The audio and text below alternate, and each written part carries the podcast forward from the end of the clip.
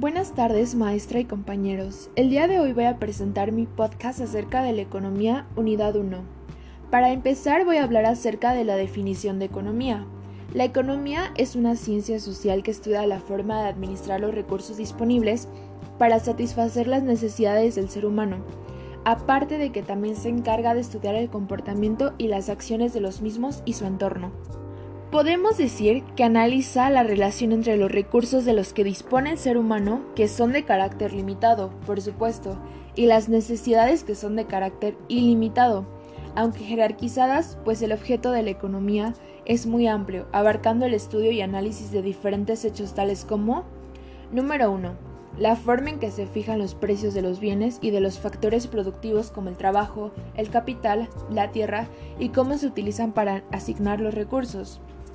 Número 2. El comportamiento de los mercados financieros y la forma en que se asigna el capital a la sociedad. Número 3. Las consecuencias de la intervención del Estado en la sociedad y su influencia en la eficiencia del mercado. Número 4. La distribución de la renta y propone los mejores métodos de ayuda a la pobreza sin alterar los resultados económicos. Número 5. La influencia del gasto público, los impuestos y el déficit presupuestario del Estado en el crecimiento de los países. Número 6. Cómo se desarrollan los ciclos económicos, sus causas, las oscilaciones del desempleo y la producción, así como las medidas necesarias para mejorar el crecimiento económico a corto y a largo plazo. Número 7. El funcionamiento del comercio internacional y las consecuencias del establecimiento de barreras al libre comercio. Número 8. El crecimiento de los países en vías de desarrollo. La economía siempre va a tratar de responder a tres preguntas básicas, las cuales son Número 1. ¿Qué producir? Se debe producir de acuerdo con los recursos materiales y naturales con los que cuente cada economía. Número 2. ¿Cómo producir? Elección de los recursos más abundantes en esa economía. Y número 3. La pregunta ¿para quién? Pues la producción se determina con base en el ingreso de las personas. Se producirán bienes exclusivos para gente de altos ingresos o bienes accesibles para personas de ingresos menores. La economía como ciencia y práctica. La economía se va a dividir entre economía positiva y economía normativa.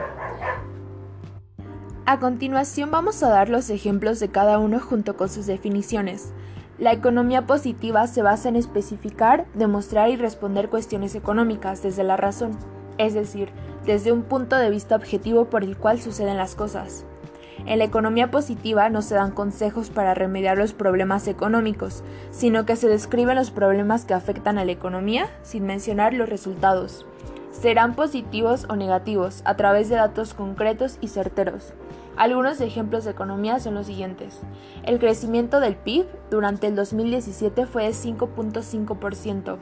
La inflación disminuyó un 3% en el mes de marzo y la presión tributaria aumentó durante el último año. A diferencia de la economía positiva, la economía normativa se encarga de dar opiniones personales, de manera subjetiva, acerca de lo que realmente deberá ser dentro de un marco económico. Este tipo de economía no es nada objetiva, sino más bien se hace a partir de un juicio de valor. Busca responder a la pregunta ¿qué debería hacer o qué debe hacerse? Algunos ejemplos de economía normativa son los siguientes. El crecimiento del PBI durante el 2017 fue muy bajo. Debido a la poca cantidad de trabajo en las zonas rurales, hubo un aumento en la población de la zona urbana. Las jubilaciones deberían aumentarse un 10%. El aumento del nuevo impuesto perjudica el estilo de vida de las personas con bajos recursos. En el último año se hicieron pocas mejoras en las obras de las vías públicas, y el desarrollo de la siembra de frutas y verduras contribuirá a la economía de los productores y a los consumidores. Política económica o política aplicada. La economía normativa aplica juicios de valor y nos indica lo que debería ser. Parte de la economía normativa, que es donde se ejecutan las leyes, los principios y los modelos económicos, se ponen al servicio del buen funcionamiento económico. Es en donde la teoría económica se pone a trabajar con la finalidad de alcanzar objetivos de bienestar. La economía descriptiva se considera una rama de la economía positiva, y toma como principal argumento la observación. Describe fenómenos y acontecimientos económicos, así como su desarrollo y distintas implicaciones. También comprende los hechos históricos que el economista incorpora a sus observaciones. A la economía descriptiva se le denomina también teoría económica. En estas, la teoría económica formula principios y leyes a partir de métodos sistemáticos y de las observaciones propias de la economía descriptiva, lo cual posteriormente deriva en la construcción de modelos económicos que expliquen el funcionamiento económico, así como la continua exploración de propuestas para mejorarlo. Se le considera el eje de la economía. La teoría económica agrupa las leyes y axiomas en dos grandes ramas, las cuales son microeconomía y macroeconomía. La macroeconomía estudia los sistemas económicos de un área geográfica en su conjunto, empleando magnitudes colectivas o generales y tratando de obtener una visión global de su situación. El Producto Interno Bruto, PIB entre, siglas, que mide los bienes y servicios que producen las empresas, los individuos y el sector público de un país durante un tiempo determinado.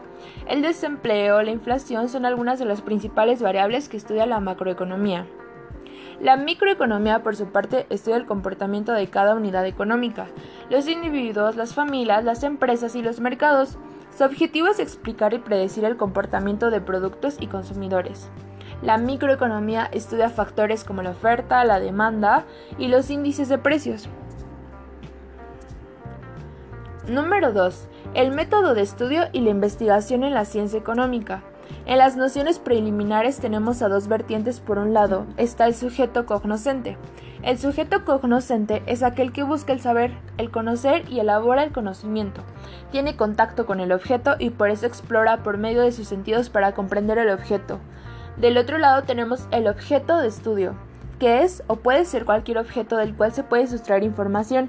Este tiene que ser conocido para el sujeto puede ser ideal o creado por el hombre, así que hay dos objetos que influyen sobre el objeto para que pueda existir entre él estas dos definiciones.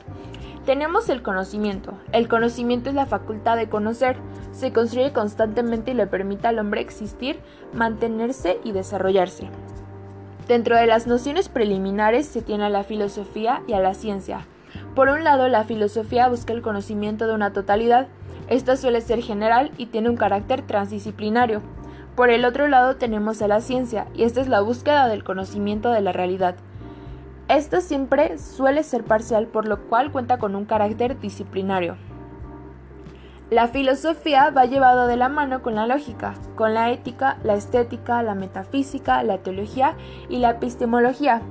Tal vez epistemología suene una palabra muy complicada de entender, por lo cual explico que es la parte de la filosofía que se encarga del estudio de la naturaleza y validez del conocimiento. Esta misma palabra es igual a la teoría del conocimiento epistemología. Abarca las palabras de conocimiento, discurso del saber y la ciencia. Juntas forman una metodología, que significa parte de una lógica que estudia los métodos de conocimiento. También encontramos la palabra heurística, la palabra viene de origen griego que significa buscar y más propiamente encontrar. Se vale de distintos medios para abordar el conocimiento. Heurística, entonces, es el sinónimo de descubrir y está acompañada de cinco palabras básicas. La primera, el análisis, que es la descomposición de todo en sus partes. La síntesis, que es la integración de las partes en el todo. La inducción, que significa ascenso de lo particular a lo universal. Así se obtienen los axiomas y postulados de las matemáticas. La palabra abducción, que significa tránsito de lo universal a lo particular. Y por último, dialéctica, que es la tesis o afirmación, antítesis o negación de la afirmación, síntesis o negación de la negación. Economía, ¿es ciencia empírica o ciencia no experimental? La economía tiene dos vertientes. Por un lado se considera una ciencia empírica y por el otro lado se considera una ciencia no experimental, pero juntas siempre tienen un condicionamiento. La metodología de la investigación y el análisis económico. Para empezar, la ciencia empírica conlleva una observación.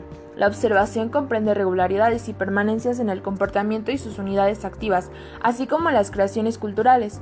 Esta característica tiene en común a todas las ciencias, y la ciencia no experimental significa la neoplaneación y diseño de experimentos. También está el no reproducir de hechos económicos y la distinción de las ciencias sociales. Podemos decir entonces que la economía tiene una estructura de investigación ya que de acuerdo a los métodos de investigación se tiene la estadística interferencial, aquella que permite corroborar las hipótesis, y la estadística descriptiva, que permite la medición de las variables, para el estudio de las mismas. Número 3. Antecedentes de la ciencia económica, historia del pensamiento económico. Tenemos en esta etapa el conocimiento y el pensamiento económico, así como los modos de producción. En el número 1 tenemos economía, que es la administración de la casa. Esta se dio con los griegos en el año 800 a.C. a 322 a.C. El modo de producción era el esclavista. La número 2 es la filosofía moral, el escolastismo y sus ideas sobre el valor, el bien y la justicia. Este se dio en la Edad Media Europea en los años 1200 después de Cristo a 1500 después de Cristo. El modo de producción fue el feudal.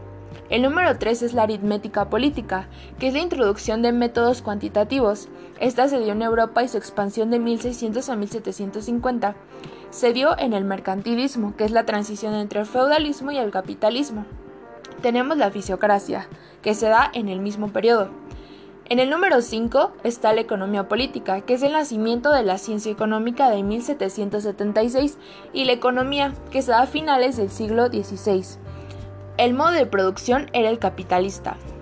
O economía, al igual que la mayor parte de las palabras que utilizamos, viene de la palabra griega, la cual a su vez compone dos palabras, oikos, que se traduce generalmente como hogar, y Neyman que se traduce como gestión y dispensación.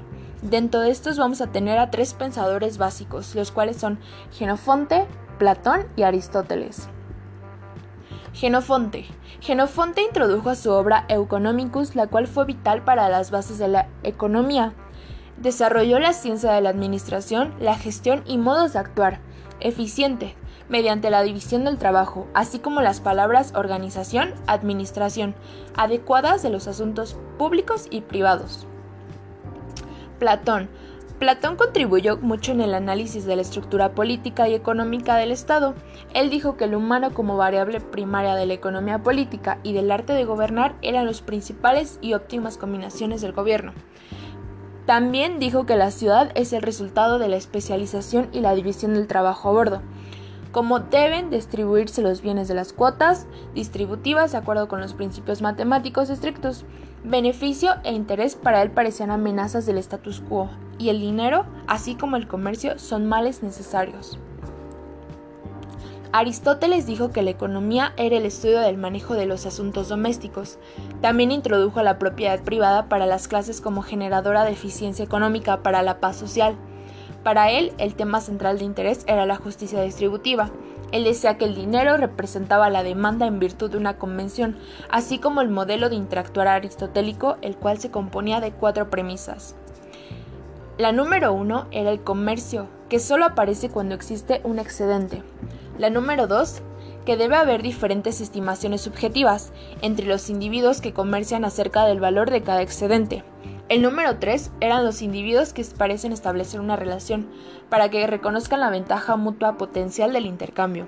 El número 4 es si surge una disputa en el intercambio aislado respecto a la asignación específica de los beneficios, la proporción adecuada tendrá que determinarse por parte de una autoridad administrativa, teniendo en cuenta las reglas comunes de justicia y el bienestar del Estado.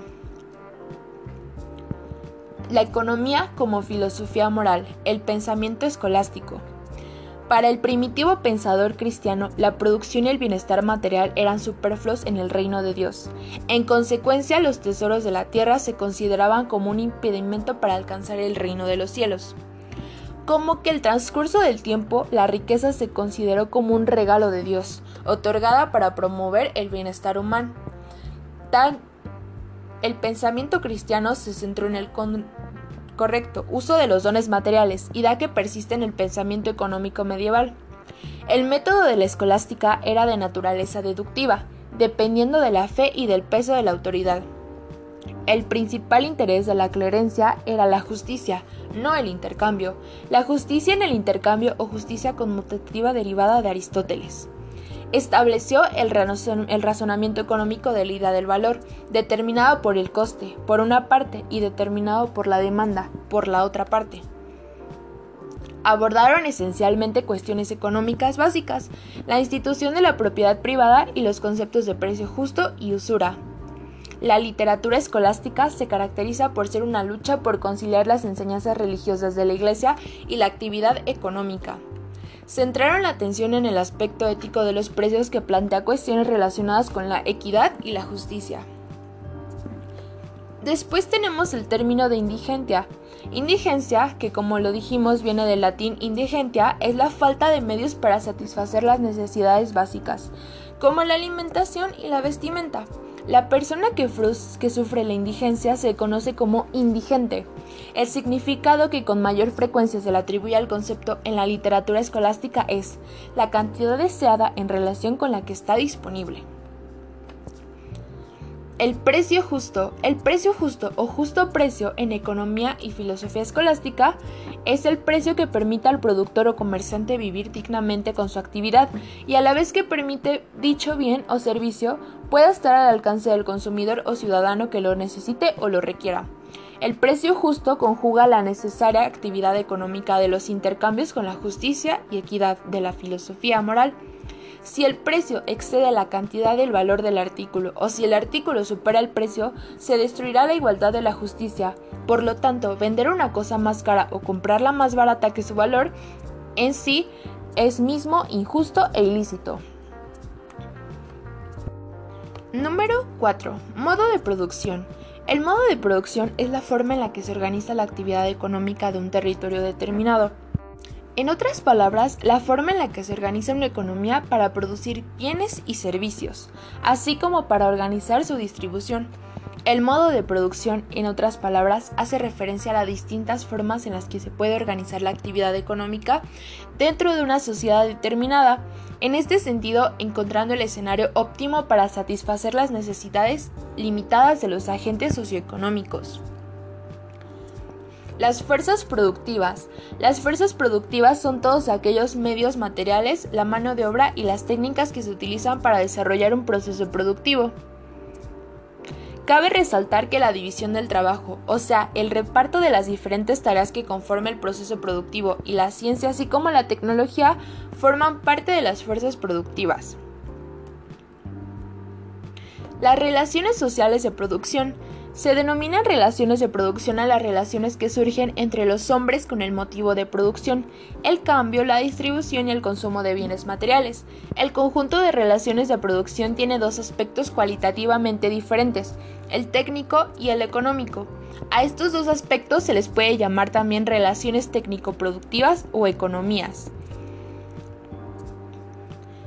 Los modos de producciones esclavistas. La sociedad esclavista estaba dividida en dos clases fundamentales, los esclavos y los esclavistas.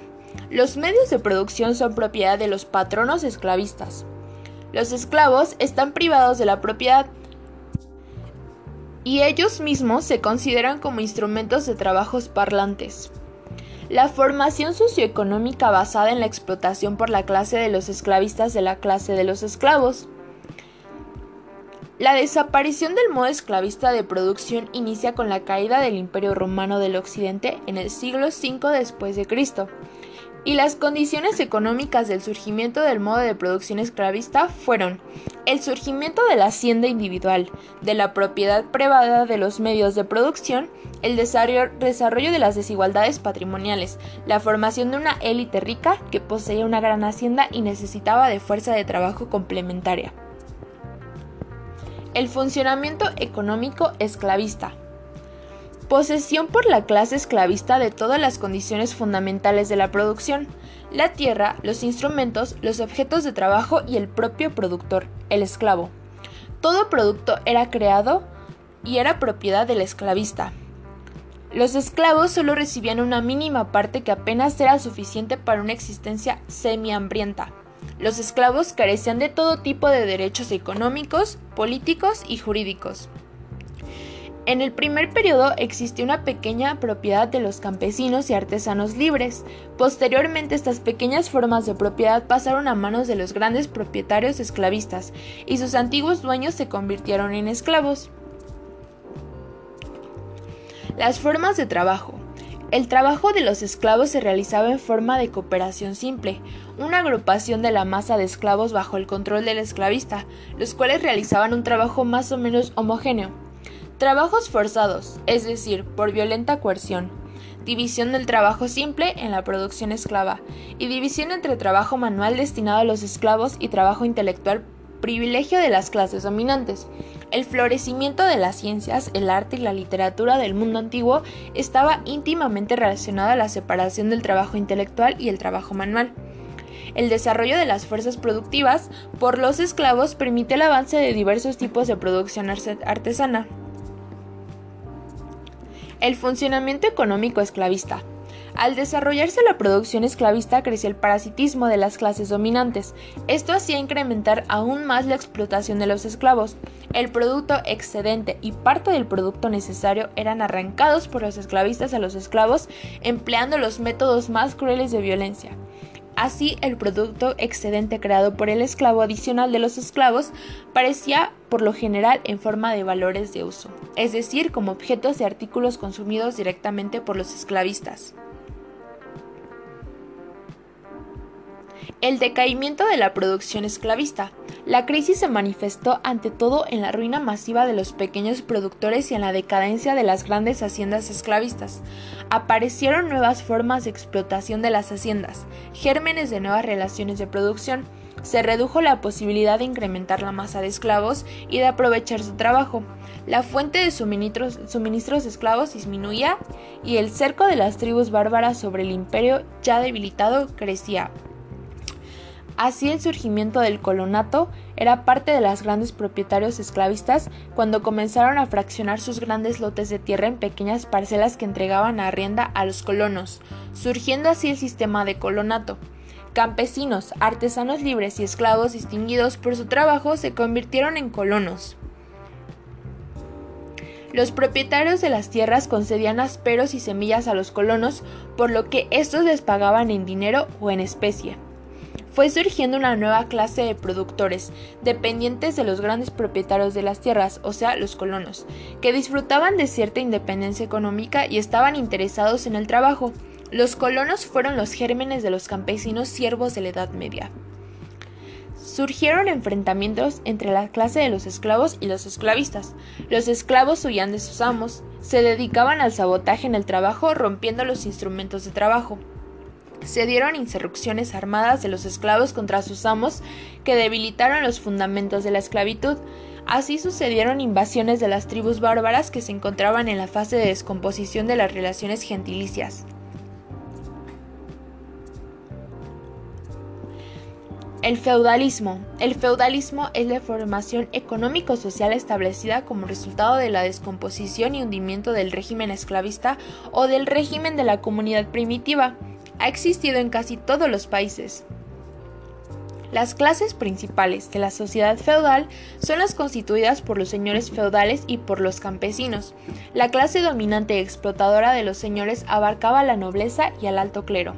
Dentro de la clase dominante existía una división jerárquica en estatentos, una subordinación de los pequeños señores feudales a los de mayor poderío. La iglesia era una gran potencia feudal. Los campesinos explotados carecían de derechos políticos y jurídicos. En las ciudades, las masas principales de la población se hallaban constituidas por maestros, oficiales, aprendices y trabajadores no calificados. Las relaciones de producción. La base de las relaciones de producción dominantes bajo el feudalismo era la propiedad del señor feudal sobre los medios de producción, en primer lugar sobre la tierra y la propiedad incompleta sobre el trabajador, la cual se expresaba en diversos tipos de dependencia personal del campesino respecto a su señor. Bajo el feudalismo, las fuerzas productivas solo podían desarrollarse sobre la base del trabajo de los campesinos dependientes, quienes poseían su hacienda, instrumentos de trabajo insignificantes y se sentían algo interesados materialmente en el trabajo. En los territorios de los señores feudales existía no solo un número determinado de aldeas, sino también gran cantidad de ciudades. Por ello en su radio de explotación se encontraban tanto los campesinos como los artesanos urbanos. Así la propiedad feudal comprende el dominio completo de los límites de determinado territorio. Las relaciones de la propiedad agraria estaban firmemente vinculadas a las relaciones de la dependencia personal. La economía terrateniente. En la economía terrateniente, toda la finca del señor feudal se fraccionaba en dos partes. Una parte era la tierra terrateniente con la que el trabajo y los instrumentos de los campesinos obtenían productos agrícolas que eran apropiados enteramente por el señor feudal. De esta manera, en la tierra terrateniente se ejecutaba la inversión de trabajo adicional de los campesinos y se obtenía el producto adicional. La otra parte de la tierra recibía el nombre de Nadiel, o sea, el lote. En esta tierra tenía el campesino su hacienda, donde producía el producto necesario. En esta tierra debía obtener el producto suficiente para su alimentación y la de su familia. La economía tributaria. En la economía tributaria, toda la tierra era dada al campesino en nadie. Toda la producción agrícola era lograda en las haciendas tributarias campesinas. Una parte del producto creado era entregado por el campesino al terrateniente en forma de tributo y la otra parte quedaba en manos del campesino para la producción de su fuerza de trabajo y así mantener a su familia. El tributo. El tributo en la economía tributaria el terrateniente se garantizaba cierta cantidad del producto adicional que los productores directos, o sea, los campesinos, debían entregarles obligatoriamente. El tributo lo constituían determinados productos que formaban un conjunto de valores de uso elaborados por los campesinos. El tributo en especie posteriormente se complementó con el tributo en dinero y fue sustituido enteramente por el dinero. En varias haciendas feudales se aplicaba el sistema mixto. Además de la prestación personal, los campesinos debían para el tributo. El aumento de los tributos chocaba con la residencia de los campesinos. La historia del feudalismo está llena de una lucha aguda de los campesinos contra el limitado aumento de las proporciones del tributo. El feudalismo. El medio principal de trabajo era la tierra y las relaciones agrarias eran las relaciones determinantes. La base de la explotación feudal era la propiedad feudal de la tierra, en conexión con la dependencia personal que presuponía unas u otras formas de coerción extraeconómica. Sin la propiedad de la tierra, el señor feudal no habría podido explotar a los campesinos. La economía estaba organizada de tal manera que las relaciones de dependencia personal y sin la posibilidad de la coerción extraeconómica relacionada con ella, no hubiera sido posible hacer efectiva las relaciones económicas feudales. La finalidad de la producción feudal reside en la creación del producto adicional que en forma de renta de suelos se apropiaban de los señores feudales y se empleaba para satisfacer sus necesidades.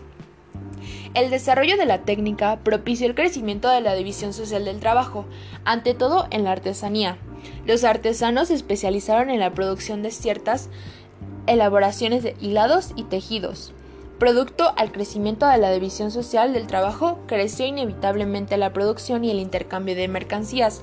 Los campesinos se fueron transformando paulatinamente en productores de mercancías. En las ciudades se ampliaron con mayor rapidez las relaciones mercantiles, se convirtieron en centros del desarrollo para la producción mercantil y el comercio. El incremento de la producción mercantil fue aparejado con la ampliación del mercado. Las relaciones comerciales entre las ciudades y entre las ciudades y el campo, así como entre los diferentes países, se fueron haciendo cada vez más frecuentes, amplias y necesarias. Las conquistas y saqueos a las nuevas tierras encontradas imprimieron un fuerte impulso al desarrollo del comercio. Las relaciones capitalistas de producción surgidas en las entrañas del régimen feudal se diferenciaban de las formas anteriores de la economía mercantil, ante todo como gran producción que empleaba la cooperación del trabajo de muchos obreros asalariados. En el proceso de surgimiento y desarrollo del modo capitalista de producción jugó un papel primordial el capital comercial y el capital usurero, que incentivaron el desarrollo de las relaciones monetarias mercantiles. El capital comercial nacido con anterioridad era invertido a menudo en la industria, y el comerciante se convertía en tal caso en capitalista manufacturero. En momentos los usureros pasaban a ser banqueros. Tanto el capital comercial como el usurero no podían ser de sí por originar una revolución radical en las relaciones de producción, solo favorecían a crear las condiciones para el surgimiento de las formas capitalistas de producción. La consolidación de las relaciones capitalistas de producción supuso la transformación de la masa de productores en proletariados libres de toda dependencia personal, pero desposeídos a la vez de todas clases de medios de producción. Por otra parte, la concentración de las riquezas sin dinero de los medios de producción en manos de una minoría. En la creación de estas condiciones reside la esencia de la denominada acumulación originada del capital.